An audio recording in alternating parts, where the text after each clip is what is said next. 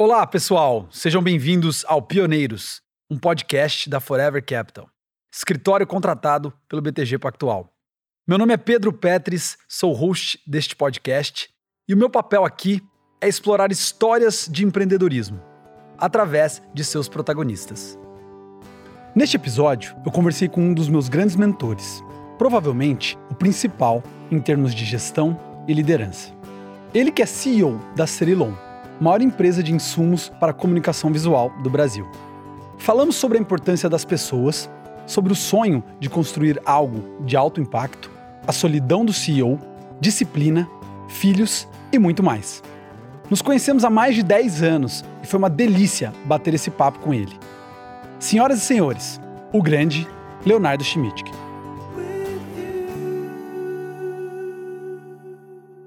Beleza, senhor Léo. Obrigado, cara. Prazer aí bater esse papo com você. Como a gente estava comentando aqui antes, é, a ideia disso aqui é uma troca de ideias com pessoas interessantes e, e já já a gente vai falar um pouco mais sobre as nossas histórias para as pessoas entenderem como a gente se conheceu e etc. Mas é um prazer aqui bater esse papo com você. Prazer é meu. Obrigado pelo convite. Estou à sua disposição aí para a gente ir, ir mergulhar nessas histórias aí. Muito bom. Então eu vou começar com uma história que eu não sei se você vai lembrar. É...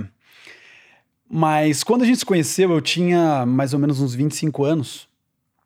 E em determinado momento ali na nossa convivência profissional, teve um dia que eu te perguntei eu, e, e, me chamava muito a atenção a tua capacidade de transformar ideias super complexas e conseguir explicá-las em apresentações, né, em, em resumi-las. E aí um dia, num ambiente casual, assim, eu te perguntei, é, falei, pô, cara, como é que faz para chegar nesse nível, né? Como é que eu faço para chegar nesse nível? E você virou para mim e falou assim, cara, com 25 anos eu não estava muito à frente de você, então é só você continuar caminhando, né? Enfim, continuar na trilha que você tá, que provavelmente você vai conseguir chegar nisso quando tiver com, com a minha idade.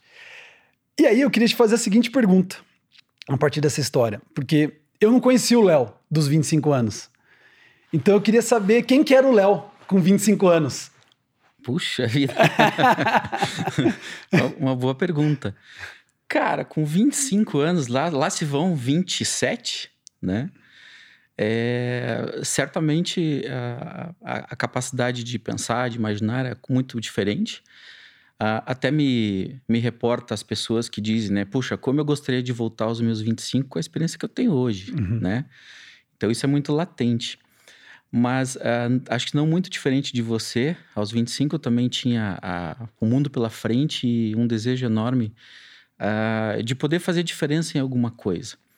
E muito cedo, falando de gestão, muito cedo eu uh, fui protagonista e fui gestor, né? Tive a, o privilégio, a oportunidade das empresas que eu passei uh, de poder estar à frente de pessoas. E uh, desde cedo, uma das convicções que eu tinha era de que as pessoas que estavam ao meu redor certamente fariam diferença naquilo que eu estava me propondo a fazer. Uhum. Ou seja, eh, de que eu precisava dessas pessoas ao meu redor para que as coisas que eu imaginava, mesmo que é, conceitualmente, se transformassem em realidade. Uhum. E, e, e, assim, você, o próprio Bruno, toda essa turma, né, uhum. dessa época que você está voltando lá atrás, é, tinha uma, uma característica em comum muito importante, que é justamente essa, né, de serem caras é, profissionais extremamente focados no futuro, é, querendo desvendar o seu futuro e querendo fazer do futuro alguma coisa que não dá, não era nem palpável naquele momento, né? Uhum. E obviamente que é estrada, né? Aí voltando na sua pergunta lá daquela época ainda, a, a, única diferença do cara dos 25 para os 52 é o tempo que passou. é a estrada que passou. É a ponte, meu, ela passou muita água debaixo, tem muita história, tem muita vivência. Uhum. E, e a gente, as, as relações com as pessoas, né? As relações com o trabalho e com as pessoas que estão no trabalho, elas são muito sensíveis à vivência que a gente tem. A gente vai ganhando a capacidade de aplicar modelo mental, uhum. de usar de uma empatia muito maior, de uh, ter a sensibilidade de qual é a forma então que eu vou fazer com que a mensagem que está saindo da minha boca seja interpretada pelo seu cérebro tal qual eu estou imaginando, né? Uhum. Que acho que comunicação justamente, né? É a arte de poder é, articular algo que você entenda. Uhum. E, e aquele era um momento que você talvez se impressionava um pouco, né? Por isso, por ser jovem, né? Poxa vida, como é que pode estar essa coisa? Mas na, na verdade ele só exprimia isso, essa constante vontade de, dessas relações humanas é, é, fazerem parte de você e você precisar comunicar adequadamente. Uhum. Então, modelo mental, né? Você me conhece, sabe que modelo mental é algo que eu não abro mão. E ele é presente em tudo, na criação de filho, relação com a esposa e principalmente dentro da empresa. Muito bom. Mas ali com 25, onde exatamente você estava quando você falou que estava fazendo gestão já, enfim, só para a gente. Até eu tenho curiosidade. Com, com 25, relação a essa história. 20, desculpa, com 25 estava trabalhando numa empresa chamada Plastilite, que é de tubos e conexões. Tá. É, era uma empresa familiar, ela estava, é, obviamente, concorria com o Tigre, com a Manco. É, a Man não era Manco na época, era Fortilite. Uhum. E a gente estava inserido no mercado muito grande, mas quase como nicho, né? Então, a, dada a quantidade que a gente produzia, a gente era quase nicho. Tá. E uh, eu, eu, eu, cuidava da parte comercial nessa época, era acho que gerente comercial, provavelmente. Uhum. Então, eu tinha um time Brasil, assim, uh, que a gente atuava. Uh, e fazendo essa concorrência com esses grandes players, né, sem ter nome, é, entendendo qual era o mercado que a gente podia atuar. Então, eu estava com um time é, pequeno, que era dessa, dessa empresa, e o, o, principal, minha principal função era de desenvolver produto. Então, a, além de ter a, a, questão da parte comercial, da venda em si, de, de pedido que vem, fatura, entrega, etc., né? uhum. Na, nos pequenos materiais de construção pelo Brasil afora, uhum. é, a gente trabalhou fortemente no desenvolvimento de produto. E aí que eu acho que é o grande pulo do, do gato na minha carreira, que é, com essa idade, estando à frente de pessoas e desenvolvendo produtos que o mercado precisava ou desejava dentro da limitação que a, que a pequena fábrica tinha, que depois ficou uma grande fábrica, né? Uhum. A gente evoluiu para conexões, para engates, para uma série de coisas, né? Até imitando o líder. Uhum. Então a gente não inventou tanta coisa, mas imitou com excelência. Então, a, quando você se lança em projetos né, que envolvem é, pessoas de desenvolvimento, pessoas da área comercial, uh, impactos de fluxo de caixa. Então você acaba sendo, tendo uh, uma visão muito generalista né? e um aprendizado muito grande. Então, dali, dos 25, eu virei, uh, me tornei diretor pela primeira vez, acho que aos 28 ou 29 anos. Ah. Até porque alguém me fez essa pergunta na Cerilon, não me lembro quem, de falar assim, cara, mas é, me falaram que toda a tua vida você, você foi diretor. Não, não é sempre assim, né? mas a, aos, a, aos 28, né, com uma estrutura hierárquica, uhum. né, que era condizente, fui pela primeira vez uh, e com muita naturalidade. Então uhum. me ajudou o fato de estar tá, é, construindo algo, né? não era uma estrutura já pronta. Uhum. Então eu me encaixei em algo que estava sendo construído é, é, e foi colocando minha, tipo, meu perfil, a personalidade no negócio, né? Uhum. E alcançando esses voos mais longos. Mas isso aí tá longe, hein, Pedro? Ah, você foi muito lá atrás. Essa é a ideia, cara, a gente explorar ao máximo aqui todas as histórias. Eu nem lembro direito, pra falar a verdade. Então, e é curioso porque, embora a gente se conhece já há algum tempo, eu não sabia detalhadamente sobre essa história, né? E eu fui dar uma olhada antes, obviamente, mesmo te conhecendo, fui dar uma olhada em LinkedIn, fui dar uma olhada em histórico, etc, para tentar entender. E eu vi que não existe. Não tem ali um grande é, é histórico. Tem realmente ali a, a Plastilite, né? Um, um, uma parte disso, e depois a gente já passa para a sua nova etapa, que aí eu te conheci, enfim.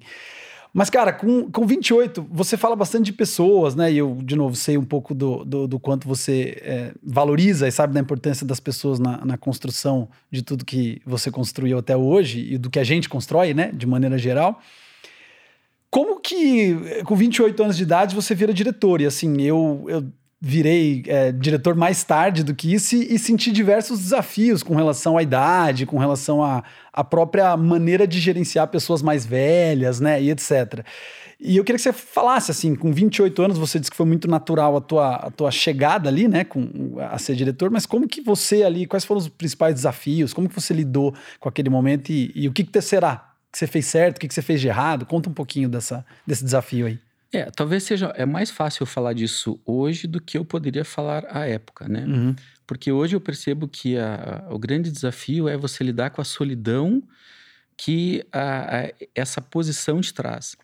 É, e é até um paradoxo. Você fala assim, mas como assim você está falando de solidão, tendo tanta gente em volta? É porque é, as pessoas olham para você ou você se torna uma referência de liderança em todos os aspectos, né? Uhum. Do que a, aquela determinada área, departamento ou empresa como um todo, todo depende, demandam de você. Uhum. E é um pouco solitário porque uh, em algum momento a decisão vai ser sua. Então, a, a, despeito de a gente discutir, debater, brainstorms em todos os níveis, né? Em algum momento esse negócio chegará e terá que ser uma decisão tomada por você. Uhum. Então, lidar um pouco com essa que eu chamo de solidão, que não é uma solidão de pessoas, mas uma solidão de que você precisa arcar com aquilo que você está fazendo solitariamente, uhum.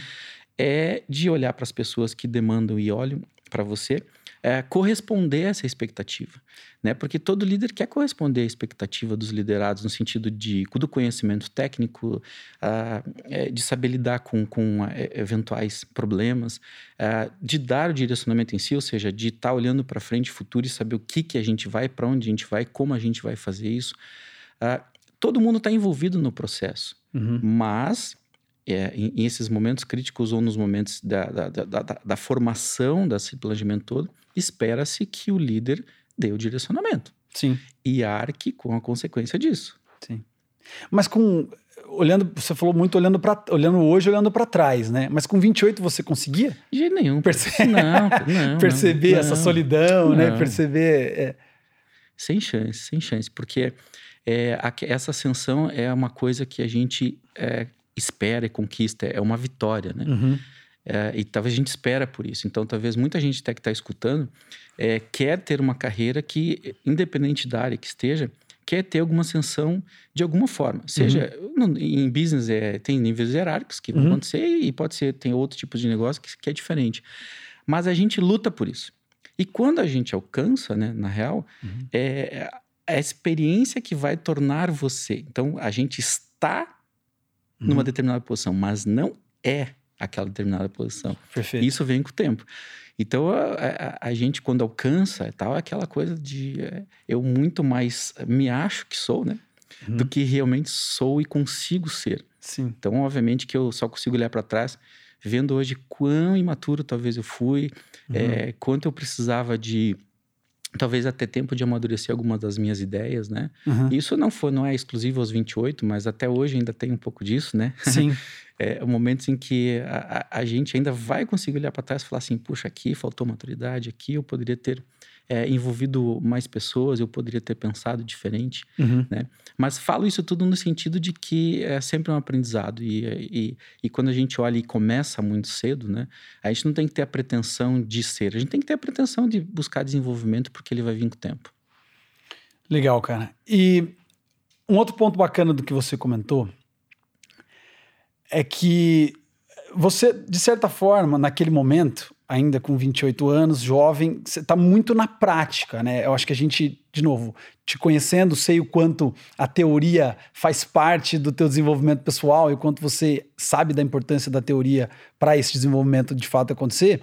Mas com 28 anos eu imagino que isso talvez não fosse tão sensível, né? É, e aí eu queria que você falasse o quanto você acha que a experiência prática versus o teu desenvolvimento teórico foi relevante para o teu sucesso, assim, ou para você alcançar os teus objetivos, né? Assim, caminhando lá, você acha que a tua, a- qual foi o peso de cada uma dessas coisas e como elas se complementam? Não, sem dúvida. É, a prática até hoje ela é importante. Então a gente nunca está desconexo de você estar participando ativamente de um programa, de um processo, de um projeto.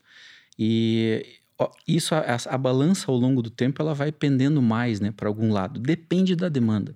Aquela época, como você frisou bem, é, a gente era muito mais prático, é, a necessidade do momento é, exigia muito mais isso, né? Então você não tem um time ainda tão formado, você tem projetos muito incipientes, né? Então exige uma participação de realmente ensinar muitas vezes o time, né? Em questões relacionadas a como fazer o planejamento, que ferramenta usar, tá muito, muito é, ligado a isso daí. Uhum. Ah, mas ao longo do tempo, né, essa, essa, essa, essa balança vai pendendo muito mais, até porque assim, Pedro, ah, a gente sempre é muito idealista, eu sempre fui um cara muito idealista, sabe? Uhum. E, e, o- e o idealismo, ele é, ele é bastante importante na, na gestão, principalmente para quem é, almeja chegar, e como você chegou também a diretor, é porque o idealismo tira um pouquinho o nosso pé do chão, uhum. né? Isso mantém. E a gente até tem alguns projetos é, utópicos, né? Uhum. Eu mesmo tenho alguns projetos utópicos ainda, né? Tenho algumas Sim. utopias de que eu, eu, preciso lidar com isso. É, então, a, a, o equilíbrio entre a prática, ou ter sido muito mais prática e, e ir evoluindo conceitualmente, né? Para se tornar realmente a referência de gestão em que você absolutamente mais participa dos processos e simplesmente é, tá a, a, a, com, com, perspectiva, né? Te dá a, possibilidade de você olhar tudo com perspectiva, tudo com muito alcance, você olhando muito para frente, uhum. uh, consegue dar balizamento, dar parâmetro, consegue uhum. dar é, é, é, de que forma as coisas irão acontecer. Então fica muito mais fácil, mas certamente lá foi bastante prática. Muito bom. Respondi? Opa, respondeu super bem. É, não, na, essa questão da prática, eu entendo que fazer as coisas na prática exige muita disciplina. Né? Ou seja, você tem uma. Naquele momento, quando você ainda não tem tanta perspectiva, não tem tanto é, um peso teórico, muitas vezes é o que você falou, é o propósito que te movimenta, né? O propósito, a tua vontade, né? Que você falou que acho que o nosso grupo tinha isso em comum, né? Um, um sonho, uma vontade de construir algo. E aí você precisa de muita disciplina, consistência. A gente já falou bastante sobre isso, características super importantes para a gente conseguir é, desenvolver qualquer coisa. E, de novo, das nossas conversas, eu sei que você sabe a importância que esporte e alguns outros aspectos da vida têm na construção dessa disciplina e, enfim, dessa consistência, desse foco, etc. E aí vem um outro ponto que eu não sei a, como você chegou a construir isso. Eu te vi já em algum momento fazendo algumas loucuras aí de disciplinas de esporte e, e, e maratonas, né, e coisas do gênero. Mas como que. Eu queria que você contasse para trás, assim. Se você hoje, por exemplo, tem filhos e eu sei que você coloca os filhos nos esportes, né, para que eles desenvolvam pelo menos isso, já que não sabem ainda o que vão ser, né? Eu queria saber eh, se você tem noção, assim, do que, que te ajudou a construir, se foi algum esporte, enfim, lá atrás, mais jovem ainda, essa sua disciplina, esse foco, enfim, essas características aí que você tem hoje. É, eu acho que não, na, na, minha formação não foi tanto esporte, apesar de ser sempre ter sido esportista, né? Uhum. Era muito mais ligado a futebol, a alguma coisa na, na, escola, mas não tinha esse incentivo, esse estímulo que tem hoje, né? Uhum. Se eu comparo a minha época, a época de hoje, é um absurdo, assim, né? Hoje o, tem um mercado para isso, né? Existe uhum. é, um, uma série de oportunidades que as crianças podem ter hoje que, na minha época, eram inimagináveis, né? A gente tinha time de futebol da escola, uhum. jogava é, futebol de, de, de, cancha de areia no bairro, né? Uhum. É, são coisas muito, assim, é, naturais do que era na época. Então, é, pensa, né? Em termos de comunicação, de acesso tal, são épocas muito diferentes. Mas eu tive a igreja, nasci no lar cristão e eu sempre, meu pai e meus pais eram, me levavam à igreja sempre, então, uhum. sábado, domingo, então eu sempre fui muito envolvido com tudo que acontecia na igreja. Uhum. E lá começou essa liderança. Então, nos adolescentes, eram classe, né? Adolescentes, jovens, tal. Então, eu já uhum. era líder dos adolescentes, já eu organizava o retiro, organizava o grupo que ia cantar, cantava no grupo. Então, tinha ensaio, então tinha a uhum. programação de Natal dos adolescentes. E foi indo para jovem, para isso, para aquilo. Aí, daqui a pouco, tem as lideranças municipais, né? Das, dos uhum. adolescentes da capital, aí isso. Uhum. Aí tinha os intercâmbios com as igrejas de outros lugares, de outros estados. Hum. Então, é, numa proporção assim que a, talvez o esporte traga hoje para as crianças, né, eu tive muito isso. Então, falar em público ou mesmo cantar, é, não que eu cante hoje, né? Mas tudo isso constrói, né? Uma capacidade cognitiva, né? De você lidar com essas coisas, lidar com pessoas. Assumir responsabilidade, sem dúvida, né? Sem Muito dúvida. cedo, né? Exatamente. Enfim porque é, independente do, do, do, nível que você está ou com quem você está lidando, né, quando você está à frente de um pequeno projeto, a responsabilidade é sua. Uhum. Então, isso contribuiu assim significativamente para na minha formação. E hoje, né, aí depois, muito mais tarde do que isso, né, você citou as, as meia maratonas que eu fiz, Uh, foram desafios assim de saúde mesmo, mas que uh, reportaram demais a necessidade de planejamento uhum. né, para isso. Eu lembro que a primeira maratona que fiz foi aqui em Londrina, acho que foi 2012, ó, nem faz tanto tempo assim. É, eu, eu escrevi os paces, né? Eu fiz a. Eu, eu tinha a rota da. Eu até brinquei muito com o Bruno na época sobre isso. Eu, eu, porque eu tinha que fazer em duas horas e dez, porque eu tinha uma grande aposta com muitos amigos, né? Uhum. Que eu não conseguiria isso, fazer. Isso é um aprendizado legal, porque dizem que se você quer de fato entregar algo, se comprometa com, com terceiros, né? Então... Exatamente. eu tinha pelo menos umas 50 garrafas de vinho. Publicamente, né? Publicamente ainda, Exato. né? Exato. Tinha uma questão moral, é. tinha uma questão de saber conseguir fazer e a todas as garrafas de vinho que eu, eu ia ter que pagar ou ganhar, né? Uh, e olha, aquele momento então me trouxe a. Eu tinha 90 dias para me preparar para isso, né? Eu, eu não estava em forma física. E me lancei a, a planilha, peguei o tal personal, não sei o quê, papai, e fui fazendo. E tive um planejamento. E eu lembro que umas semanas da prova, a prefeitura é, lançou o mapinha, né? De onde era. E eu fui um domingo antes, né? Com o meu polar da época. E eu fui, para que eu fizesse em duas horas e quatro, que era a minha meta, né? Uhum. Eu fui colocando para cada quilômetro qual era o pace que eu deveria fazer. Como eu não sabia mexer muito no polar, eu acho que o polar nem dava isso, né? Eu escrevi acho que era só batimento, no, né? No dia da prova, eu escrevi no meu braço. Quilômetro a quilômetro, tinha 20, 20 21 marcações no meu braço para eu ir seguindo religiosamente como eu estava ali. Não deu tão certo assim na metade e tal, mas eu consegui cumprir nas duas horas e quatro. E, cara, eu acredito demais para os meus filhos hoje. Meus filhos são mergulhados, né?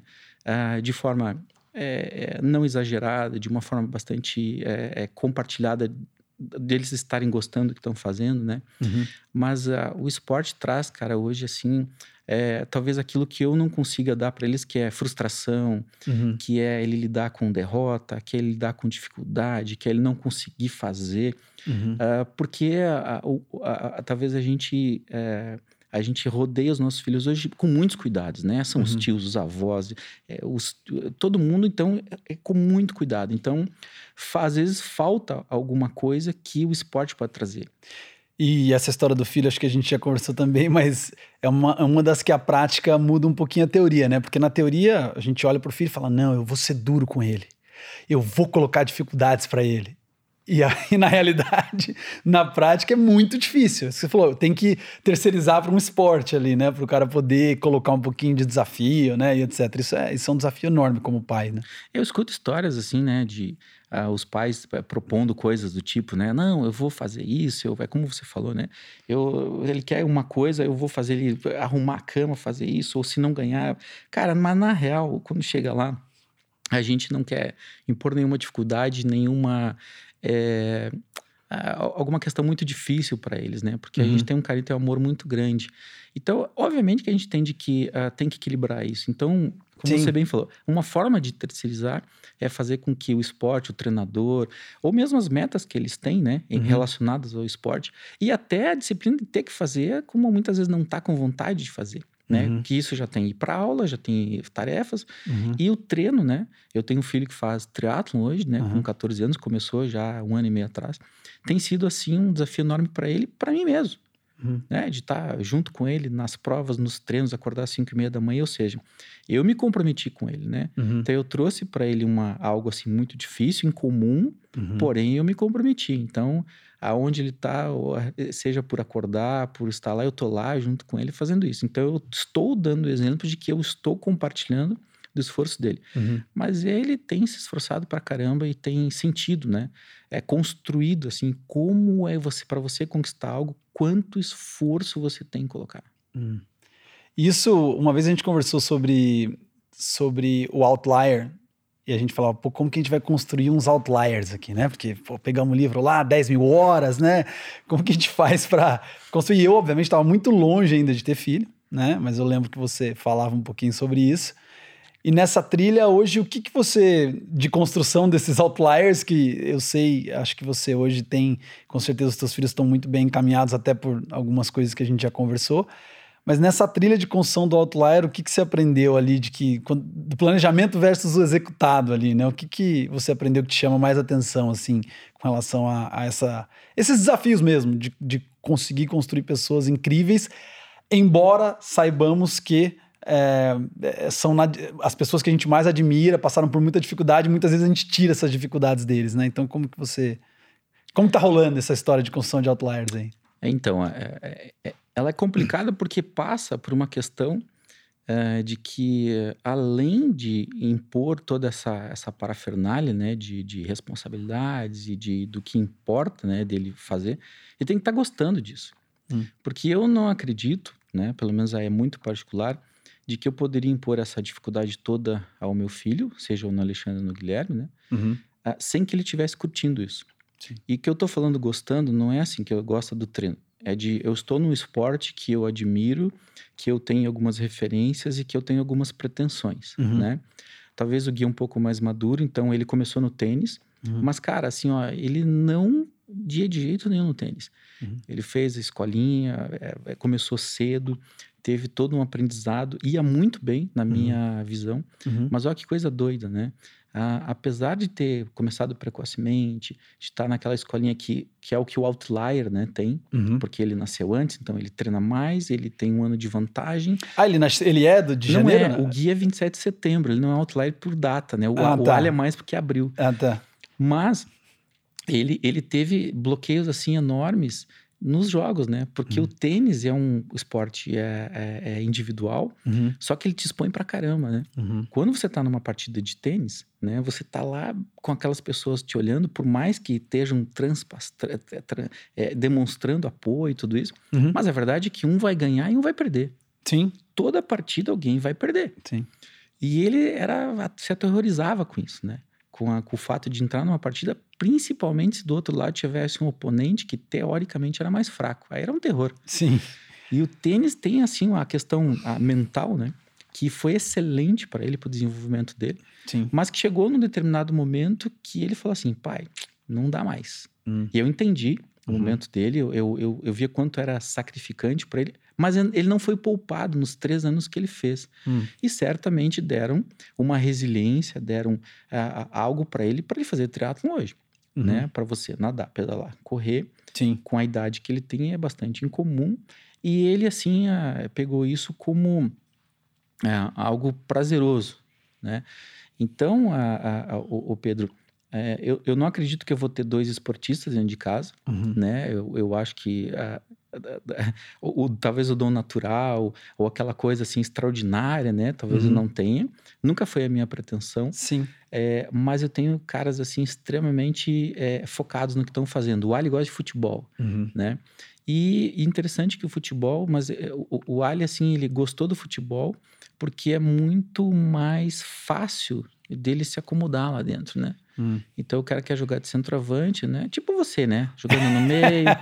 então você pode dar aquele H, né? Vem pra cá, né? Futebol dá pra enganar e Futebol. conseguir uma bolsa nos Estados É, Unidos tipo lá. assim, né? e, e- tipo o que eu fiz, assim. né? Não, você era um excelente jogador. Eu nunca vi você jogando, mas sei que você jogava bem. Mas o Ali, ele, ele não era esse cara. Ele era um. é, ele não com a categoria do Romário, mas ele tinha o comportamento do Romário, né? Então eu quero correr pouco, quero que a bola venha em mim. E interessante que hoje ele está desistindo um pouco disso, né? Ele está se sentindo desestimulado, talvez um pouco da pandemia por não ter mais campeonato, mas ele já foi Sim. em campeonato, ele já foi artilheiro e tal.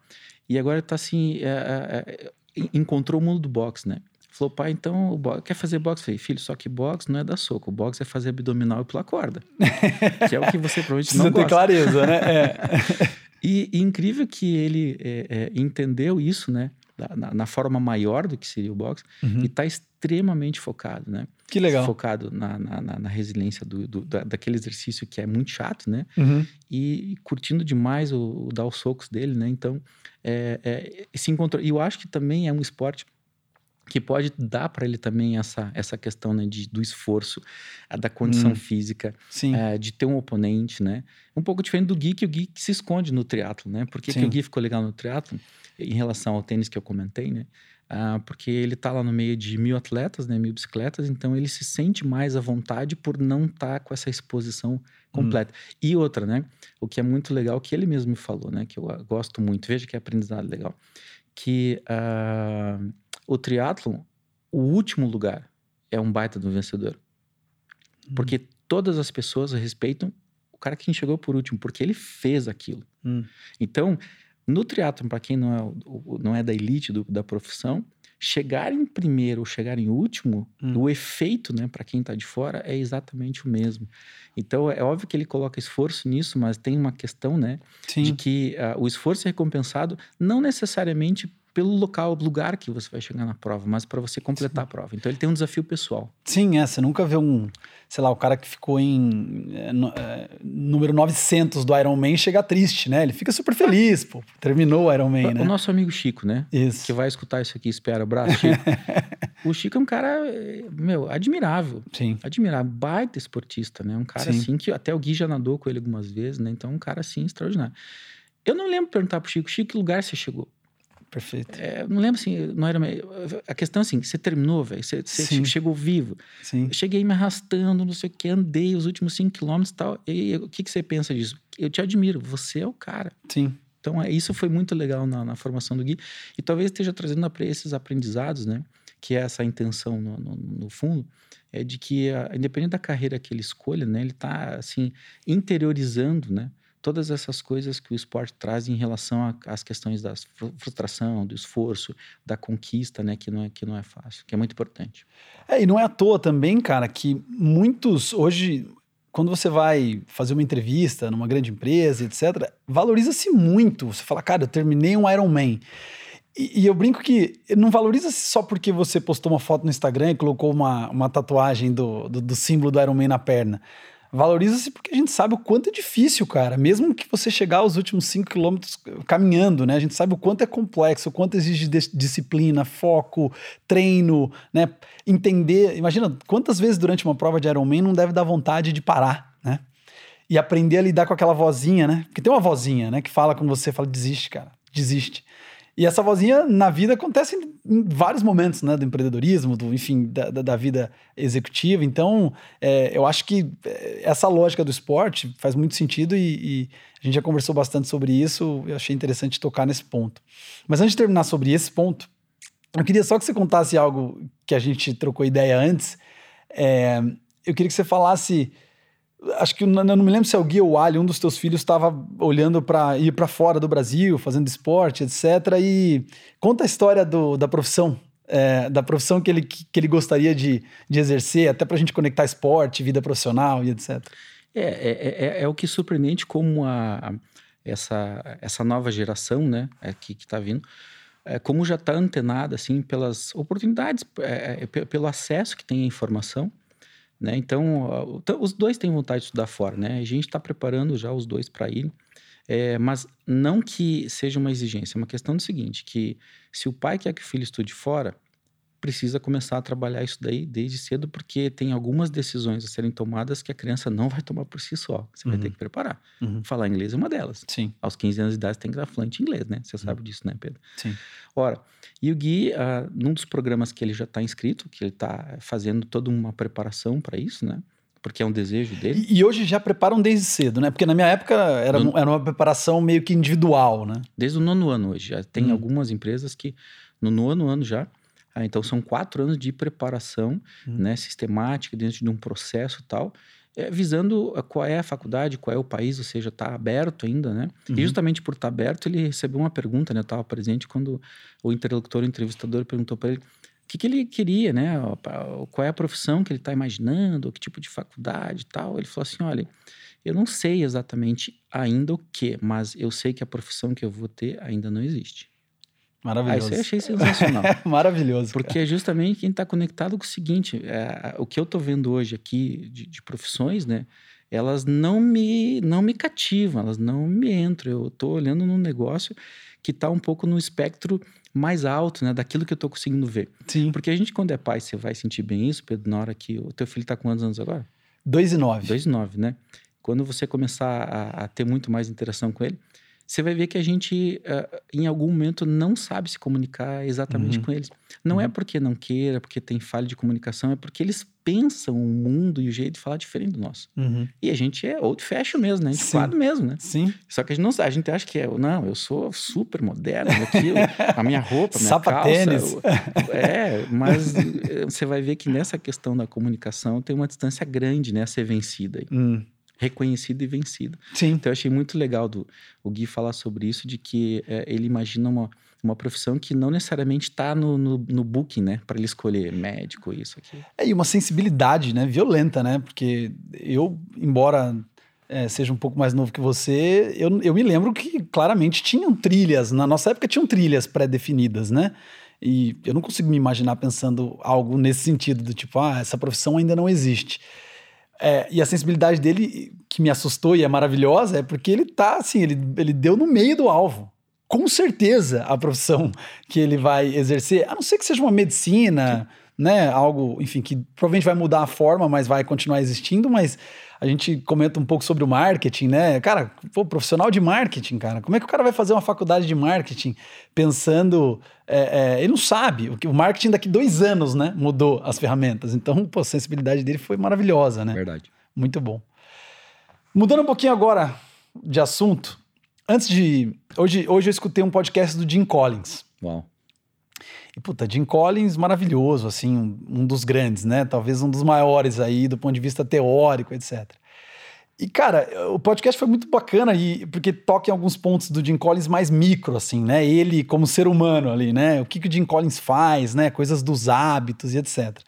E aí ele falou algo super curioso com relação ao hábito dele de das horas, né? Ele tem lá um, um, controle bastante, bastante duro com relação a quantas horas ele gasta por dia com trabalho criativo, quantas horas por dia ele gasta com é, é, é, um trabalho de é, escrevendo livro, quanto tempo ele gasta com pesquisa, etc. E eu queria saber o seguinte.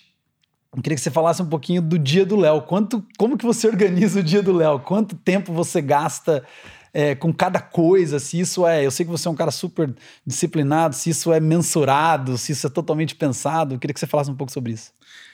Bom, cara, se começar no Jim Collins para acabar em mim, é uma, é, uma, é uma, desproporção, né? A gente pode voltar para o Jim Collins, não tem problema. Mas uh, ele é um baita pensador, né? E é um cara assim que coloca muito uh, da técnica, né, na atividade dele. Então é um cara de pesquisa, é um cara de, de processos, assim, né? Uhum. Então é interessante que, eh, no caso dele, eu já cheguei em mim, ele junta algo que é extremamente filosófico, né? Uhum. E muitas vezes muito conceituais, mas todos é, testados cientificamente, né? Uhum. Então quando você junta a ciência com o conceito, né? Tem que ter um cara que tem isso, não, não vai virar, né? Não, uhum. ele não vai entregar ah, o conteúdo que ele entrega pra gente, os livros que ele escreveu, se ele não tivesse essa capacidade. Uh, talvez eu não seja tanto quanto ele, uhum. mensurável desse jeito, até porque eu já fiz isso muito mais do que faço hoje, né? Uhum. Uh, talvez no, no, no nosso uh, presente, né, desses últimos, esse último ano, uhum. a gente tenha mudado muito os nossos hábitos, mas se eu antecedo a isso, eu já medi muito, já tive muitas ferramentas de uh, uh, que me auxiliavam a equilibrar muito bem justamente isso, que é uma questão toda do equilíbrio, né? Uhum. Para que a gente não perca o estímulo de algumas coisas que se você se deixa levar uhum. é, pelo teu momento, você pode acabar desequilibrado. Então, a gente tem que ter o senso de... Uh, porque o senso criativo, por exemplo, que eu posso citar, ele é algo que é treinável, ele é algo que é executável no dia a dia. Ele não é algo que você nasceu é nato. Uhum. Então, eu sempre desenvolvi muito senso criativo, até nos momentos que eu não estou eh, dentro da função. Então, uhum. quando eu estava correndo, quando eu estava uhum. treinando, quando eu estava tomando banho, é, eu lembro de várias vezes, eu corria em jejum é, de manhã, sempre esse era um momento muito importante do senso criativo, que é o que? eu fico remoendo, interiorizando determinados assuntos, temas, coisas que eu estão me incomodando ou que é, algum, ideias que eu tenho. Uhum. Eu fico interiorizando por muito tempo, né? Uhum. Durante esses momentos. E, e, e, e quando você está diante de uma reunião ou uma, uma, uma, necessidade de dar uma solução, uhum. todas essas coisas vêm, né? Uhum. Então, as pessoas podem achar que você é muito criativo, mas na verdade você não foi criativo, você colocou input, input, input pra caramba durante muito tempo. Uhum. Então, eu media muito isso, né? Ó, eu preciso pensar sobre isso. Uhum. Eu tenho a, isso para frente, eu preciso dedicar tempo a, com o meu time para falar sobre isso. Uhum. Então, seja para exercitar a criatividade, para exercitar a arte do planejamento, de você estar é, pensando coisas na frente. Você foi é, testemunha dos todos os programas anuais que a gente lançava, então aqueles programas, né, uhum. que demandavam toda uma mudança de estrutura, adaptação, criação de cultura. Uhum. Todas elas vinham vinham desses momentos, né, uhum. reservados para para você não pensar em nada do negócio e pensando no negócio para frente e dedicar o tempo suficiente para que a, a, a, operação esteja toda andando. Pô, mas daí eu remeto imediatamente ao seguinte, né, cara? Você só consegue ser assim quando você tem um time que é, corresponde a isso. Hum. Senão, certamente, a, o gestor, o líder vai ter uma dificuldade grande, né? Uhum. Não é que é impossível, mas vai ter uma dificuldade grande de é, exercitar verdadeiro uh, senso de gestão Uhum. no sentido uh, de planejamento, de pensar futuro, de uhum. colocar em prática, é, mudar a cultura, algumas coisas assim. Uhum. Se tiver muito ligado à, à, prática, né? Se tiver muito ligado ao que está acontecendo no dia a dia, por falha do time. Falha não da falha do erro, mas uhum. de ter uma, uma, não ter suprido suficientemente, né? Uhum. O que o time tem que entregar para te dar esses momentos, né? Uhum. Então, o que o, o nosso grande amigo faz hoje uh, é de que ele tem uma, uma, uma é, é, tem, tem, uma divisão do tempo dele assim muito mais adequada em que ele se proporciona isso por conta de toda a estrutura que está em volta dele, né? Então imagina uhum. um cara para escrever um livro, né? Sim. Quanto planejamento tem em relação a, a desenvolvimento da ideia, a pensamento de como eu vou fazer isso, Sim prazo que eu tenho para fazer, todos os impactos que eu tenho, orçamento para isso. Sim. Então as coisas vão se complementando. Hum. Mas, viu, Pedro, eu não tenho mais esse hábito de separar isso. As coisas vão acontecendo mais naturalmente. Hum. Então, eu uh, não preciso mais hoje lembrar que eu, que eu tenho aquilo. São coisas que fluem. Você acha né? que a experiência, Sim, é, a experiência vai fazendo com que você consiga, de forma mais natural, tocar o seu dia, tendo certeza de que você está colocando energia nas coisas certas? Se uh, eu digo que isso só é possível quando você tem é, uma cultura e um time maduro para te proporcionar isso. Senão, certamente não. Hum. Precisaria disso. Tá. Então, por que é que eu vim... Então, lá no começo, você dúvida. acha que... Muito. Hum. Eu falo da experiência é, agora é, próxima de Cerilon, né? Estou há 16 anos na Cerilon. Uhum. No começo era extremamente sistematizado, né? Sim. Então, a, a, gente teve um longo, um árduo caminho em relação a algumas questões culturais, algumas, algumas quebras de paradigma, que a empresa passou por uma mudança muito grande, por demanda do, do, do, do sócio, uhum. uh, de querer que a empresa fosse profissionalizada. Veja, isso demanda uma sistematização enorme. Uhum. Hoje, então, a gente tem uma capacidade, depois de ter formado isso, de ser muito mais simples. Perfeito. Aquela, 16 anos atrás, como você falou, no início lá com a Cerilon, você entrou num negócio que, de certa forma, já era um negócio de um tamanho médio ali, um tamanho interessante, né? Já tinha um, um bom market share dentro do mercado que atua. E aí, cara, você tinha um desafio, já entra como CEO de uma empresa que já funciona, né? E, e recentemente eu tive a mesma. Uh, tô passando por isso agora, de certa forma, e aí é uma curiosidade até minha pessoal, assim, né? Eu queria que você falasse assim, quais, quais foram os maiores desafios ali, assim, o que, que você enxergou e, e, eu queria que você contasse como que você acha que você lidou com essa dificuldade de chegar num lugar onde existia, querendo ou não, uma cultura, sendo ela é, é, sistematicamente construída ou não, né? Ela, ela estava ali impregnada e como que, como que você como foi esse desafio aí? O que, que você diria para mim? Assim, cara, preste atenção nisso, que é isso que vai fazer você conseguir, de certa forma, construir depois de 16 anos uma cultura que faça com que seja mais fácil. Né? É, é vai ser interessante narrar isso, porque talvez eu nunca tenha narrado isso oficialmente, né? é, colocado, gravado, né? Sim. Mas assim, até eu não entrei como CEO, né? Eu entrei como diretor comercial, uhum. né? Nós tínhamos as separações, isso aconteceu em 2014, né? Uma, uma grande alteração. Uhum.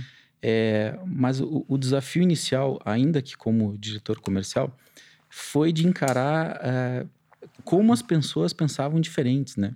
Foi de criar, criar uma, um senso de grupo, porque a Cerilon já era líder de mercado. Hum. Ela já tinha uma quantidade de lojas que eu não vou saber precisar, assim, né? Até porque não é esse o caso, né? É, não, não é dar o volume de faturamento de lojas, mas assim, a, a questão toda foi dar senso de grupo. Hum. O, o, que existiu, o que fez a Cerilon ser o que ela é, sempre foi um compromisso de quem estava lá na ponta consigo mesmo, é, com o Cássio, no sentido de dar o melhor para aquele negócio. Uhum. E havia por conta disso, quando você tem mais de uma unidade, competição, né? Porque você tem uma competição que não necessariamente está indo exatamente para o mesmo lugar. E não uhum. era esse o compromisso. Uhum. Até nem era essa a, uhum. a, a, o compromisso. É, ora, só que em determinado momento, quando tomou um, um, vulto, né? É uma necessidade daí de se pensar mais com o grupo, é, foi quando o, o Cássio decide isso, profissionaliza, né? Uhum. Mas lidar com as diferentes pensamento, sem que haja uma, uma, uma, essa cultura da empresa, ou a forma como ela se comporta, né? Uhum. Que está no jeito que você fala, no jeito que você treina, no jeito como você reage no dia a dia, isso leva bastante tempo. Uhum. Então, o que eu vou dizer é o seguinte: presta atenção uh, em você não abrir mão das suas convicções como cultura, uhum. se isso é sadio e se as pessoas que estão em volta concordam, uhum. né?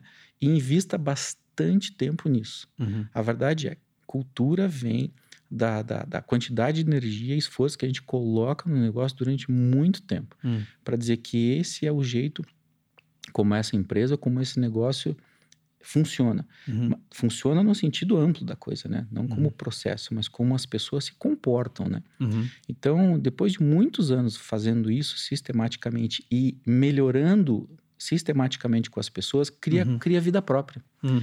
Então, no começo, você, Pedro, uh, vai colocar a sua personalidade, vai colocar o seu jeito de pensar, uhum. vai colocar aquilo que você acredita e vai colocar isso dentro de uma caixa e dentro da cabeça das pessoas para que as pessoas saibam que isso é.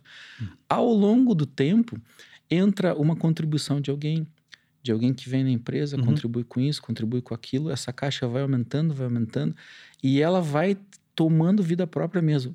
É, não precisa de mais nenhum estímulo original de quem era originário, né? Uhum porque é aquilo que é o cerne, aqueles pilares, eles se mantêm, uhum. obviamente, porque todos viram guardiões disso, né? Sim. Quando você tem autoconvencimento e você quer que aquilo aconteça, as pessoas guardam aquilo. Uhum. Você vai lembrar que, não sei se você passou quando a gente fez o, o mapeamento de processo na empresa, que uh, raramente a gente tem um consultor de fora, né? Justamente por causa do conflito. Uhum. E eu lembro que a, a consultora, bastante competente, por sinal, fez um trabalho maravilhoso lá mas ela encontrou muita dificuldade e resistência com, até com algumas, alguns conceitos. Que para ela o conceito de é, pessoa era uma coisa e conceito para gente, liderança, por exemplo. Né? Ah, uhum. porque a liderança, assim, liderança na Cerilon é uma coisa imexível, né? Como diria o Magre, né? É, é imexível. Uhum. É algo que as pessoas recitam aquilo como se fosse o Alcorão, uhum. né? Uhum. Então, quando vem alguém e fala que liderança não é aquilo, fala, não, não, não, isso não, liderança, aqui, aqui não é aqui. Ainda é bater metas com Sim, o time, fazendo, fazendo certo? certo. Ah. Sim, e todo o desdobramento que isso traz, ou seja, tem Sim. vida própria. Sim essa liderança, conceito que você falou, ó, até você lembra até hoje. Depois de quanto tempo? Você está dentro de toda essa estrutura macro de uma centena de, de comportamentos, né? Uhum. Que tem como base principal as pessoas, obviamente, né? É, é, foco total nas pessoas, no desenvolvimento, comportamento, geração de riqueza e dividir essa riqueza, uhum. né? Aí entra algumas questões utópicas que eu falei, idealistas aqui, né? Sim.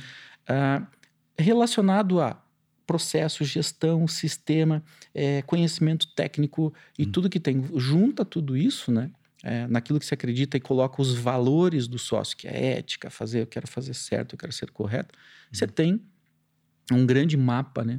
Para todo mundo que entra, quando o cara entra novo lá, ele olha para aquele mapa, ele entende uhum. e ele é massacrado com isso, né? Uhum. Mas massacrado uh, uh, no sentido de que é muita informação, mas e que uh, ele consegue se enxergar dentro disso. E uhum. se ele acredita nisso, uhum. certamente vai dar certo. E como que você lida com. Cara, sensacional assim isso, mas eu tenho mais uma pergunta sobre o tema porque eu penso muito sobre isso nesse momento e a grande dificuldade é lidar com o tempo. É lidar com como que eu passo cinco anos, né? Se, se, eu não me lembro, se eu me lembro bem, tinha alguma teoria que falava que eram cinco anos para você começar a mudar uma cultura. É. Né?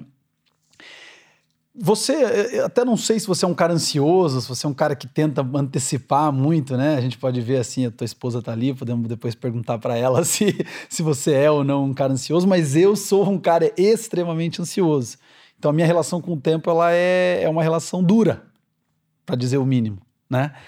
E quando a gente olha para essa construção de cultura que você comentou, você falou várias vezes o quanto é importante o tempo, né? Óbvio, com valores, né? Imprimindo é, é, é, tudo isso que você comentou, mas o tempo tem um, um fator super relevante, né? É, nisso. Como que você lida, lidou ou lida, enfim, é, como que você enxerga isso, cara? Essa relação com o tempo mesmo, de, ah, cara, acredite, ou faça todo dia, acredite no resultado, né? Enfim, acredite no processo. Como que você é, lida com isso? Eu adoro o Simon Sinek, né? Você uhum, deve ter lido também. Eu, eu acho que o cruzamento do Jim Collins com o Simon Sinek é, é a, o que eu entendo, assim, o que eu sou muito apaixonado, me inspira muito, né? Uhum. É o que eles falam. E o Simon Sinek fala em consistência, e eu gosto demais quando ele fala aborda esse tema, porque ele, num conceito assim, a, a, adaptado, né, de todo o estudo profundo que ele tem, é de que a consistência é a somatória de pequenas coisas insignificantes que isoladamente não representam nada, Uhum. mas que ao longo do tempo, se praticadas consistentemente, se tornam aquilo que você quer, por exemplo, na Uhum. cultura. Uhum. Então é mais ou menos a, a- você implantar a cultura na empresa é como ir na academia, né? Uhum. Você vai na academia, se exercitou lá, você que é um cara em forma pra caramba, Uhum. se exercita, chega na frente do espelho, olha o que, que mudou, Nada. nada. Você já viu ele falando sobre isso. Ah, e- e- agora, você tem a certeza do seguinte, que se você continuar com esse estímulo sistematicamente, né? Consistentemente, que a consistência eu acho que é a rainha da, da, da cultura, Uhum. você sabe que dali a um ano você vai estar com o shape melhorado Uhum. né? Se você tiver a dieta adequada, se for e sistematicamente for, Uhum. você não vai enxergar, mas a somatória de um monte de coisa pequenininha que isoladamente ela não representa nada, lá vai chegar. Uhum. E o tempo nessa equação da cultura é fundamental, Uhum. porque como você bem frisou, né, o, o modelo de pensar é de que a cabeça do ser humano para mudar leva cinco anos. Os japoneses, os americanos têm dificuldade com isso porque são tão ansiosos quanto você. eu não me considero um cara ansioso. Eu, eu eu sempre trabalhei com cronograma, sempre fui muito ligado a, a- a- ao tempo da execução das coisas, mas não me, não me julgo um cara ansioso. Então, a, a- ter a, a paciência, a resiliência de dar o tempo de que as pessoas mudem é tão importante quanto o que você está estimulando que elas mudem. Uhum. Porque não dá para a gente partir do princípio que só pelo fato de eu subir num banquinho, fazer uma palestra, é, dizer para as pessoas como as coisas vão ser a partir de hoje, que é, De serão. repente elas. Não serão. Uhum. Pelo contrário, né? Porque nesse primeiro momento, o, o que existe é uma resistência grande. Uhum.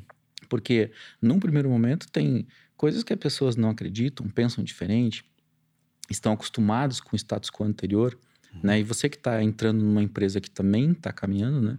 Certamente vai se deparar com isso de que ah, como eu fazia, ou como eu acredito, Uhum. ah, e, e, assim, até a gente que é muito de vanguarda, que vai trazer uma mentalidade muito nova, nossa, tem realmente ah, ah, um desafio grande em relação a vencer essas resistências, Uhum. sem que as pessoas desistam do Sim. projeto. Sim. Porque muitas vezes você tem muita. As pessoas não resistem porque querem resistir, porque são maldosas. Uhum.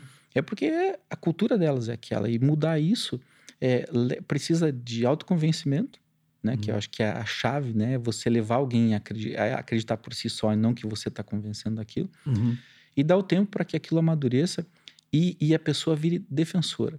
Então eu, diria assim: que qual é o momento que a gente vê que você está implantando uma cultura e ela está dando certo? É quando você tem pessoas que defendem o que você Uhum. está falando e repetem o que você está falando. Uhum. Aí você tem um exército, né? Que dá vida própria àquela essa coisa macro que a gente está falando. E a escolha das pessoas muito importante nesse processo.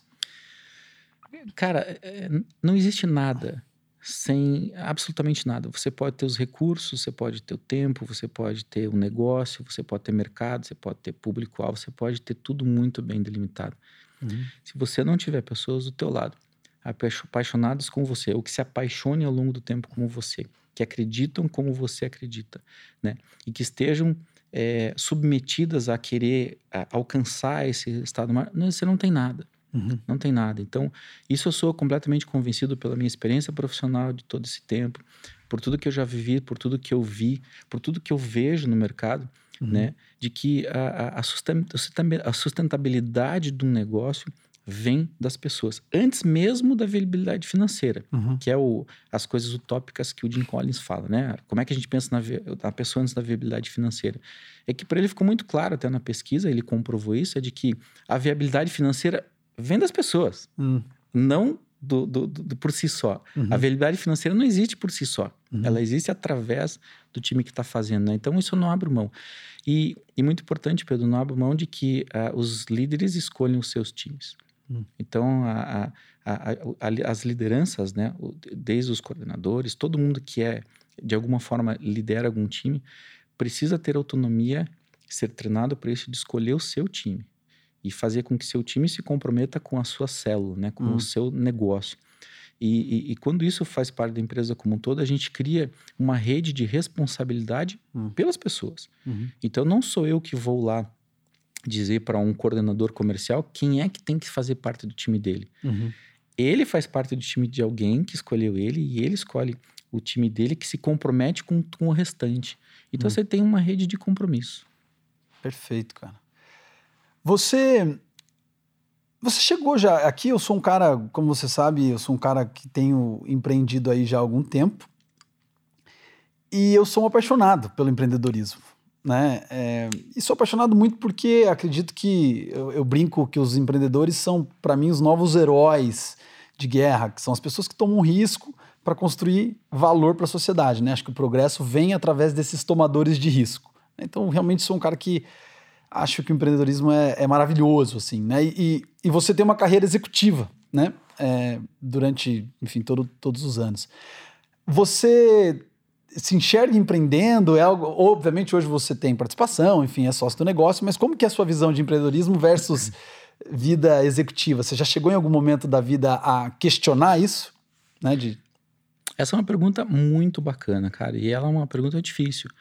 É porque, assim, é, não tem espaço para todas as pessoas empreenderem. Uhum, Não tem como todas as pessoas que trabalham serem empreendedoras. uhum, Né? Aliás, talvez seja a menor parcela. uhum, É, eu já empreendi no passado, né? Hum. Entre uma empresa e outra, empreendi algumas coisas que não deram certo como eu gostaria que tivessem dado, né? Então, eu saí antes do negócio. Então, eu até tive uma certa experiência. uhum, Mas é que me perdoa discordar um pouco de você, é, não totalmente, uhum, mas é, eu, eu, aí eu vou um pouco para o meu lado ah, filosófico, um pouco utópico, é de Aham. que eu vendo justamente essa ideia, né? De que mesmo quem está dentro da carreira, quem está trabalhando, é um empreendedor uhum, de si próprio. Mas não estou falando isso como uma forma piegas, né? De, Uhum. de falar. Mas é que assim tem que entender. De que normalmente ah, quem é o, o- o funcionário, o colaborador, eh, a cultura que se tem por aí é de que ele trabalha para deixar alguém rico, uhum, né? Ora, mas então como que eu vou fazer comprometer um time eh, de, de um exército de pessoas que eu preciso, enquanto eu empreendedor, que essas pessoas se comprometam não sendo empreendedoras? uhum. Porque o compromisso do empreendedor com o negócio dele, você acabou de falar, você tomou risco, velho. Sim. Você tomou risco, você está colocando a sua vida, você coloca lá seu futuro, uhum. muitas vezes, naquilo, né? Com, Arrisca a própria pele, com né? consequências financeiras que podem ter, assim, a- pode ser de longo prazo. Sim. Então, qual é o seu compromisso com o seu negócio? Uhum, É de vida. Sim. Mas você precisa que os seus colaboradores tenham o mesmo nível de comprometimento se você quiser que o seu negócio perdure. Hum. Só que eles não são o empreendedor, Uhum. mas eles precisam entender que é, eles geram riqueza uhum, e que essa riqueza precisa ser dividida. uhum, E, e não é dividida só com um programa de PLR, como eu Uhum. vou apurar o resultado da empresa e vou fazer uma divisão aqui, Uhum. qualquer que seja, tecnicamente falando, proporcional uhum, mas é de que ele, dentro da célula do negócio dele, pode e deve né, ter a responsabilidade de gerir como se fosse o negócio dele. uhum, Então, quando ele faz isso e traz criatividade, inovação, ah, compromisso com aquela célula, ele descobre que ele pode fazer coisas que não necessariamente está no manual ou no treinamento que ele foi contratado para fazer. uhum, Pelo contrário, se ele foi contratado só para exercer uma, uma- uma- um emprego, ele quer só um emprego, não, não, não, não, não coloca ali nenhuma responsabilidade, provavelmente vai ser como é usualmente todas as pessoas. Agora, quando você tem ali um empreendedor uhum, da célula que é apaixonado por aquilo, que sabe que pode gerar riqueza e que você vai olhar para ele como gerador de riqueza do seu negócio e vai repartir com ele, ele é teu sócio. Sim. Cara, se ele é teu sócio, ele é empreendedor. Hum. Então, a- a- é essa visão que eu tenho a, muito mais macro hoje das Uhum. pessoas. E eu já desafiei vários dos meus gestores a, nesse sentido no- a, de trazer, por exemplo, um projeto que, que tivesse do tamanho do sonho dele, né? Então, pensa um sonho aí, Pedro. Fala um sonho para mim aí. Fala um negócio, uma coisa tangível, objeto. É, sei lá, você diz um, um um sonho de objeto. negócio? Um sonho Não, de não, negócio? Não, ou... de, de, de, de comprar alguma coisa. Ah, de comprar. Conquistar Ah, alguma coisa. Comprar uma casa em Uma Miami. casa, Uma ok. casa em Miami. comprar uma casa em Miami. Ora, a casa em Miami, ela é mensurável, né? Uhum, Ela tem um valor, ela talvez você possa comprar em prestação, não sei o quê. Ou seja, você poderia ter um projeto de comprar. Tá. O que, que eu desafio, desafio o gestor a fazer? Pega esse seu sonho, faz o seu projeto, só Hum. que traz aqui para mim, hum. como você vai fazer isso aqui dentro da empresa. Incuba aqui dentro, aqui, né? É. Aqui. Então, o que, que você tem que fazer? Bom, uhum. eu, eu ganho tanto. Uhum. Com o que eu ganho, eu não consigo comprar essa casa lá. Mas eu preciso ganhar mais tanto. Uhum. Só que esse mais tanto não vem de você ter um aumento de salário. Sim. Vem de você gerar uma riqueza tal uhum. que esse tanto que você precisa está sendo dividido com você. Cara, numa empresa moderna, numa empresa é, com, com pensamento como a gente tem, uhum. é, essas incubadoras, como você. É, acho que é uma figura de linguagem bem bacana, né? Uhum. É, esses sonhos incubados dentro da empresa é uma bomba atômica de Sim. negócio. Sim. Porque é, é, é, ter uma capacidade extraordinária de fazer resultado quando você tem esse compromisso, porque as uhum. pessoas não estão mais pensando, oh, eu estou aqui porque eu vou enriquecer o Pedro. Não, uhum. eu estou aqui para realizar meu sonho tangível, uhum. em que ele como tomador do risco, divide a riqueza comigo. Hum. Então, é, é, nesse momento que você tem é, essas pessoas, que você tem uma estrutura que realmente é condizente com o resultado da pesquisa do, do, do Jim Collins. Hum, perfeito. Quando você lida com as pessoas dentro dessa realidade, né, enfim, é, que é super complexo, né? Eu, eu concordo com o que você está dizendo.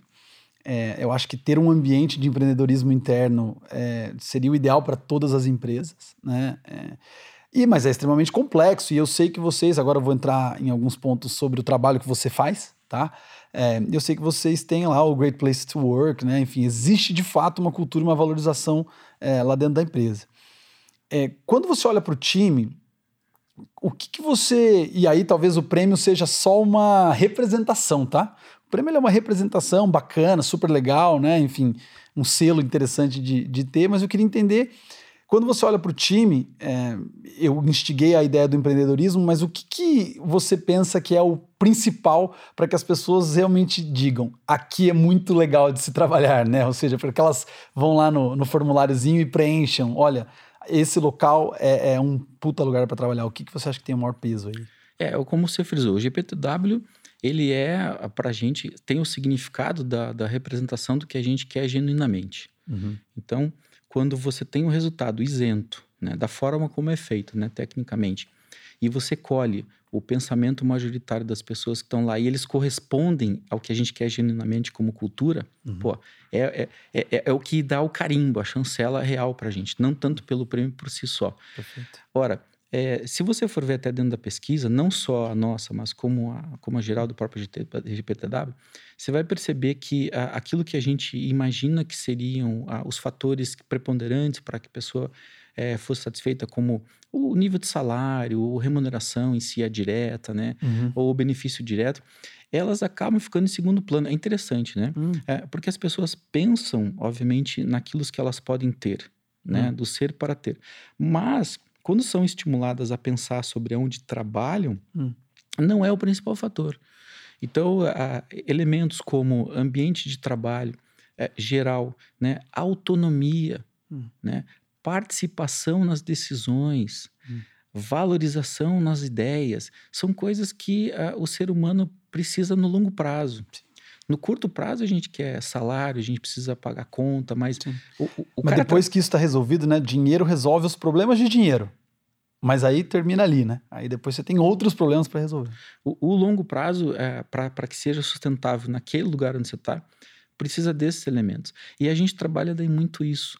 Né? Então, na verdade, o GPTW não é uma conquista absolutamente minha, né? Isso faz parte Sim. do trabalho enorme da, da, da nossa gestão de pessoas, né? Uhum. É, pessoas bem competentes que é, é, administraram esse processo como toda essa preparação da empresa.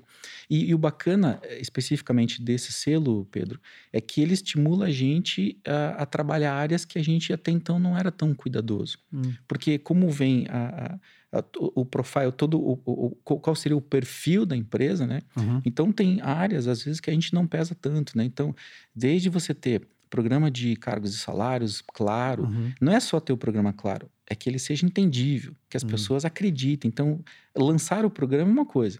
Então a gente é estimulado a fazer o seguinte, cara, você tem que comunicar, saber, fazer treinamento, chamar aqui, saber se a pessoa entendeu, se ela concorda, uhum. se ela está eh, satisfeita com isso, né? É, é, é, integrar as pessoas em torno disso, em torno de várias outras vertentes, né? Uhum. Ah, de, de, de, toda essa equação.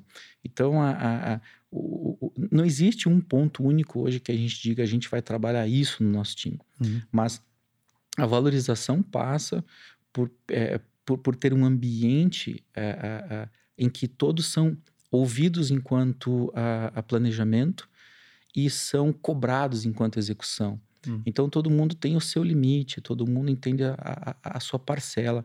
É, você, é, você é convidado a estar tá participando daquilo, se comprometendo com aquilo que faz parte do planejamento. Uhum. Então a gente é extremamente democrático enquanto planeja, todo uhum. mundo participa, dá pitaco no seu orçamento, sonha pra caramba. Uma vez aprovado tudo isso, fechado, simulador, fluxo de caixa pronto, é execução tirana. Isso eu lembro também. Execução de... isso eu lembro também do PDCA. Falava, ó, aqui no pezinho do PDCA vocês podem falar o que vocês quiserem, mas depois a execução é tirana. Porque você está comprometido com algo que você participou. Sim. Então, isso vai gerando né, uma confiança. Não é para todo mundo, né, cara? A gente não é Sim. é perfeito. É, certamente tem coisas que a gente, obviamente, tem, tem precisa melhorar muito. Mas no, no, do cômbito geral, né, acho que as pessoas que estão lá, que se você perguntasse, diria isso, né? Pô, é que eu tô aqui porque eu tenho uma paixão por esse negócio, porque eu tenho, uhum. eu tenho vez e voz aqui, né? Porque uhum. eu não só faço um trabalho operacional, eu participo disso aqui de alguma forma. Sim, legal. As pessoas realmente se sentir parte de algo maior é, é acho que é uma, uma questão de natureza humana. A gente realmente acho que isso faz muito sentido. Mudando agora de novo um pouquinho de, de tema, é, nós somos uma empresa, eu hoje sou lá CEO de uma empresa de investimentos, né? É, e eu me lembro, mas assim, brevemente, tá? Eu me lembro de uma certa experiência durante a sua vida com investimentos. Teve algum momento da vida que você falou, puta, eu vou começar a investir, né? Vou começar a, a, a fazer day trade no mercado financeiro. Eu lembro de alguma coisa nessa linha. E eu queria que você contasse um pouquinho dessa experiência, como foi, os aprendizados e tal, aí a gente troca ideia sobre. Tá até hoje, né, cara? Eu, eu, eu, puxa, infelizmente, a, é, talvez o nosso país ele carece de tantas coisas, mas carece muito dessa é, cultura financeira, né? Uhum.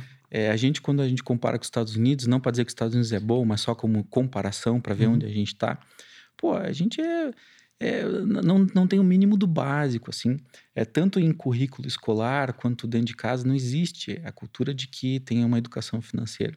Então, eu também fui muito tarde, né? É, uhum. para é minha, não é, não, talvez o começo seja até aventurar seja a palavra, né?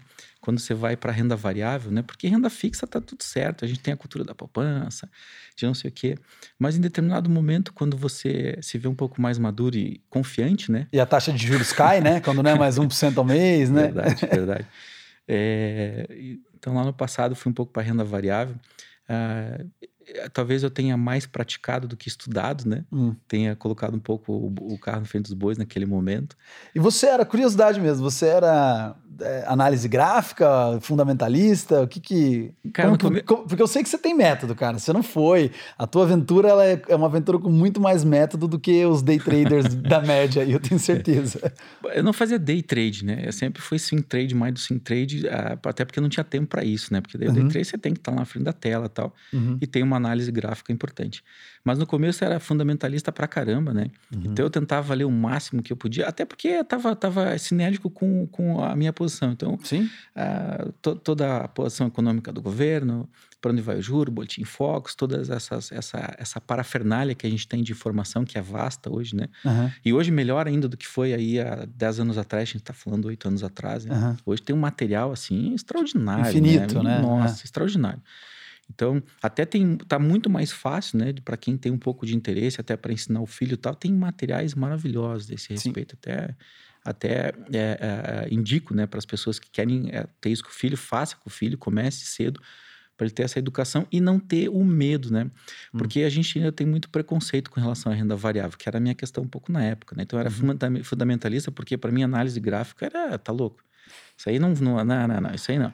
Sabe não. que eu brinco e sou muito criticado, eu falo que analista gráfico, cara, nem é gente.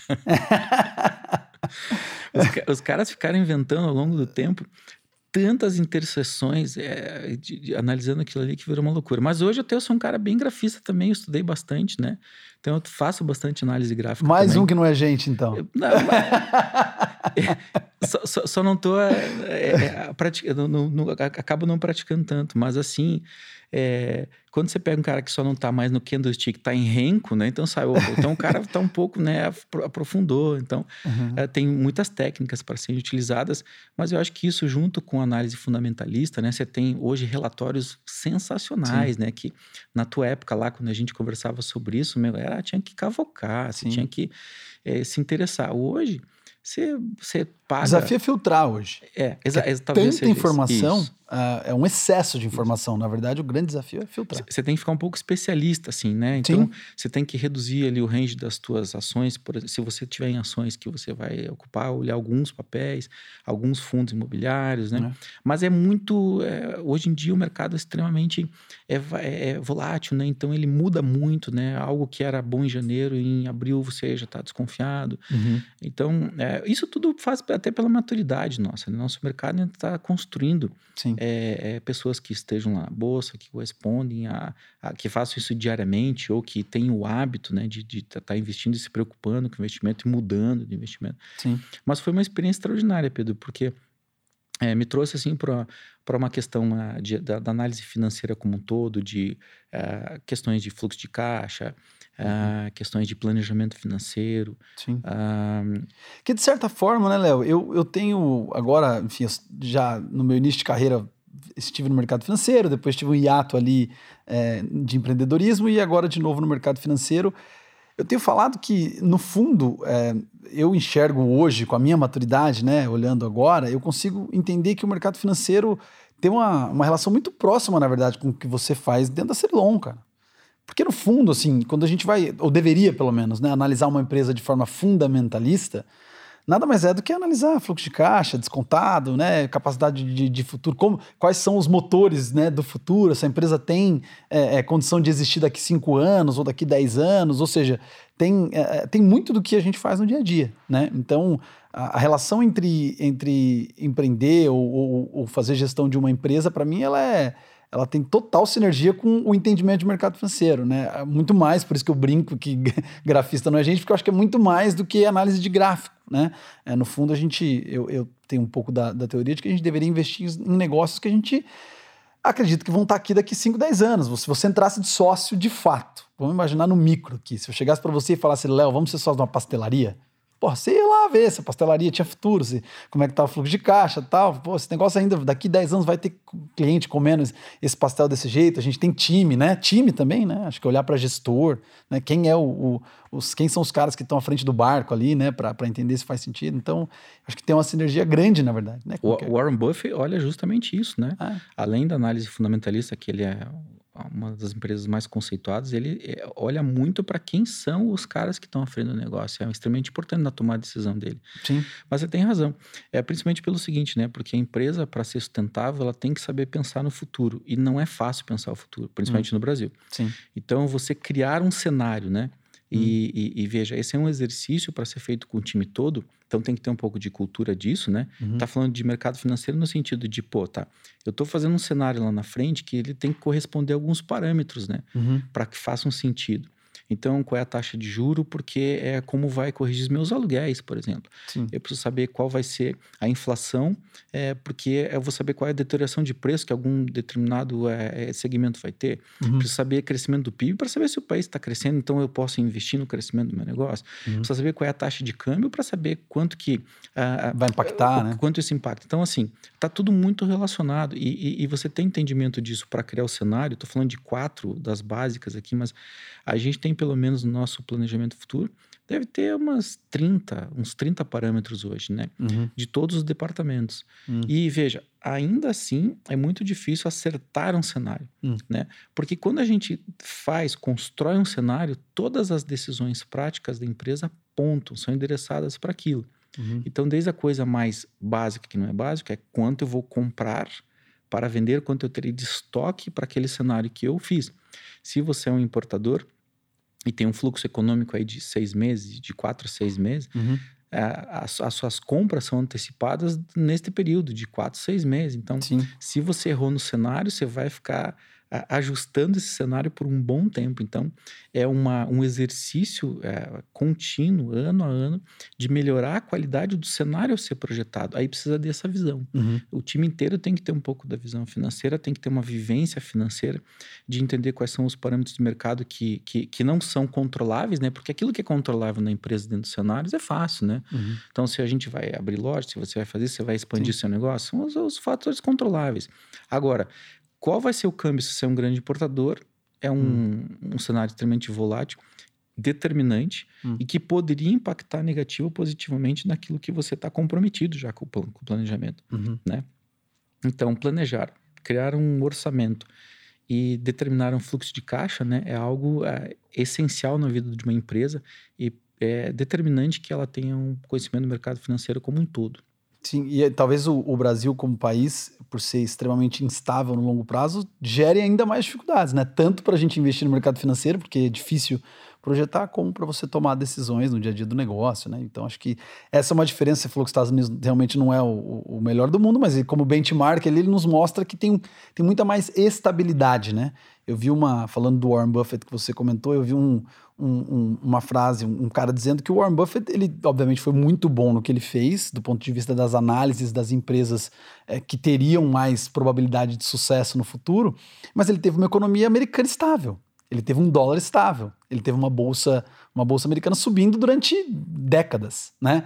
Então, acho que essa é uma diferença e acho que por isso que dizem que os empreendedores ou CEOs, empreendedores brasileiros são os, os podem ter sucesso em qualquer lugar do mundo, porque se você conseguir é, navegar essa, esse oceano aqui, você consegue navegar em qualquer lugar, né? É, é que a gente ficou mal acostumado, né? A gente teve uma décadazinha aí de uma certa estabilidade uhum. que vendeu uma imagem para a gente que a gente poderia ser assim. Uhum. E foi difícil a gente descaracterizar isso, voltar a ser imediatista, né? Uhum. E ter uh, uma inflação de preços assim incomodando a gente, coisa que a gente não estava nem mais acostumado, né? Sim. E a ter é, é, cenários assim de futuro cada vez mais voláteis. Uh, e eu concordo plenamente contigo, né? De que no sentido de a estabilidade gera uma previsibilidade muito maior. Principalmente Sim. quando você entende do seu negócio, entende do que você está fazendo. A, a, capacidade de você dizer como, como você vai estar tá lá na frente, com os estímulos que você vai criar para o seu negócio, são muito mais é, factíveis, né? Hum. Do que quando a gente não sabe o que vai acontecer semana que vem, porque o orçamento hoje vai ser votado de um jeito, pode vir uma notícia de outro jeito. E o Brasil, infelizmente, é, de todo o potencial que ele tinha, se transformou num, num ringue de batalha, né? Uhum. Político, Sim. extremamente polarizado, em que a gente não pode mais nem se posicionar eh, em temas, porque determinado tema está correlacionado a uma questão Sim. política que você nem está querendo falar daquilo. Uhum. Uh, e, e, isso uh, dá, dá, uma base uh, de possibilidade de, de, de, de previsibilidade muito ruim. Sim. Né? Então, infelizmente, a gente está passando por um momento assim bastante significativo da nossa história em que ah, os CEOs e os diretores e as empresas né, estão tendo que se reinventar bimestralmente. Sim. Então, a, a, o planejamento tem passado por, por assim, a, situações de, de, de, de falta de previsibilidade que levam a gente a, a, a, a, perder a confiança no cenário que está sendo projetado. Aquilo que a gente teve naquela década que eu falei, Sim. a gente estava confiante, a gente tinha é, questões muito sólidas, né? Sim. E hoje, eh, por mais elementos que a empresa tenha, a falta de confiança é muito grande. Então, aí o Sim. empreendedor que toma risco, né? É, num estado como esse, é, fica muito mais na, com, barba de, com as barbas de molho, não é, não se lança a Sim. determinadas questões que poderiam ser feitas. E o Brasil só perde com isso. Entendeu? Sim. Sabe que eu e o Bruno, a gente teve uma desilusão muito grande, né? A gente veio de uma escola de planejamento, né? É, enfim, então a gente montou planejamentos inacreditáveis, assim, para uma empresa pequena, né? E a gente teve algumas desilusões, assim, no, no, no passado recente, porque justamente por isso que você falou, precisava mudar o planejamento a cada dois meses né? É, e aí a gente começou a falar, ah, não vamos fazer esse troço, né? Você, começa a ficar ó, irritado, né? Você fala, cara, todo planejamento que eu faço cai por água abaixo, principalmente para um negócio inicial, né? Que dependendo do impacto é, é, é, tudo ou nada, né? Pode ir a zero muito rápido. É, então a gente teve grandes desilusões aí com, com, essa, com toda essa instabilidade. Eu queria. Eh, tem uma pergunta, Léo, que é uma pergunta que eu faço para todo mundo. Então eu vou aproveitar ela para pegar o gancho que a gente está falando de mercado financeiro. E eu queria te perguntar o seguinte: qual foi o teu melhor investimento? Não estou falando de mercado financeiro. O teu melhor investimento na sua vida, que você consegue lembrar, que você olha e fala, cara, esse investimento que eu fiz, ele teve um impacto enorme, foi o que teve mais retorno sobre quem eu sou e sobre a minha vida. Casar e ter filho, velho. Certo. Eu tinha certeza tá que era isso que você falaria. Porque, assim, ó, eu, eu, assim, ó, eu não sou um defensor do casamento e eu não sou um defensor de ter filho. Hum. Não sou. Até talvez né, em conversas assim muito francas, em que haja a, a abertura das pessoas para se falar francamente sobre isso, é, há um, hoje um entendimento, né? É, de que a, a felicidade não está relacionada a isso, tem a série de paradigmas da sociedade, mesmo quando a família cobra a gente, uhum. de que não necessariamente precisaria disso para nada, uhum. né? Então você não precisaria é, se casar com ninguém, você não precisaria ter filhos para relacionar isso a qualquer coisa de conquista da vida. Porém, a diferença tem uma diferença grande aí de quem tem o privilégio, pode uh, e, e, e, escolheu por isso, é de que uh, o homem ele se torna um cara muito melhor, um ser humano melhor. E com uma visão não egoísta de conquista, hum. quando passa por essa experiência. Hum. Então, você passou recentemente é, por ser pai. Então, a, quando a gente é pai, imediatamente a gente divide a nossa vida com alguém. Uhum. Ah, só que divide de uma maneira desproporcional, porque você é, vai dar tudo, tudo no sentido daquilo que você pode, você deseja tudo, você quer tudo, uh, esperando absolutamente nada. Hum. E essa desproporcionalidade, né, transforma a vida da gente. Hum. Porque uh, ao mesmo passo que a gente espera que isso aconteça e, e tem todos os estímulos para que isso seja dessa forma, pode não acontecer.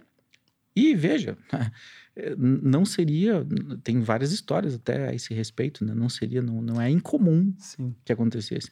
Então, não é um investimento de dinheiro, não é um investimento Sim. de nada, mas é você dividir a vida com alguém, né? Que está do seu lado, que te apoia e que compra os projetos com você se expõe a risco junto com você. Uhum. E quando você coloca filho que der uma responsabilidade, né?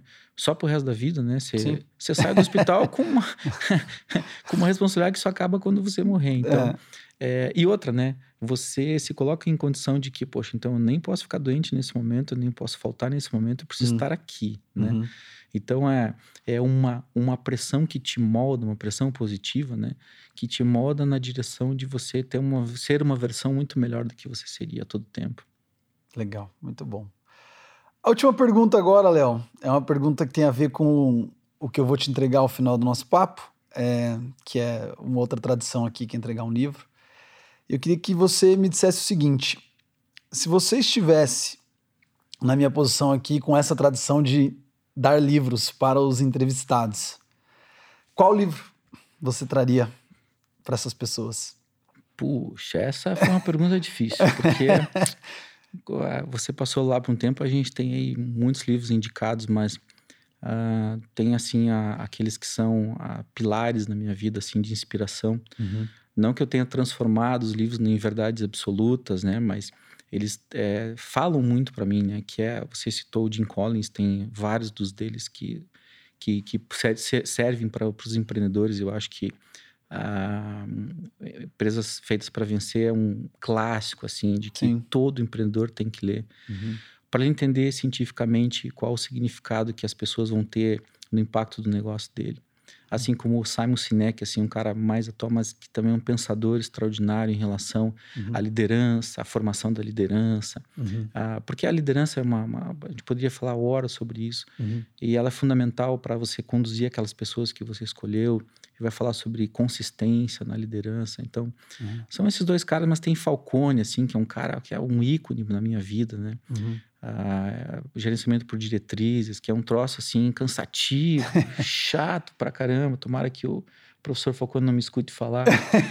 é uma obra, mas, é, cara, você vê que o, o, o 3B Capital.